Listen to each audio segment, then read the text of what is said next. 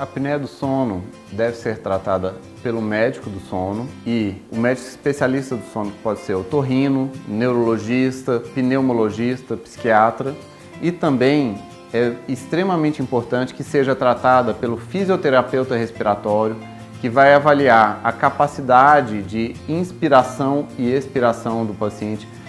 o uso correto do tórax e do diafragma, a posição que o paciente deita na cama, a posição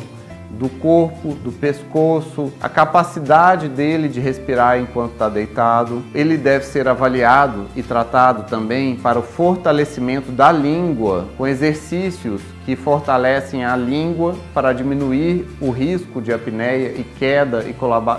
colabamento da língua. Ele deve ser tratado, quando indicado, pelo pro dentista ou pelo cirurgião dentista que irá confeccionar aparelhos ou ajudar a adaptar aparelhos que vão fazer o avanço da mandíbula. Ele pode ser tratado também e deve, em muitos casos, pelo nutricionista, que vai passar alimentos que reduzem a quantidade de sódio do organismo, assim reduzindo o líquido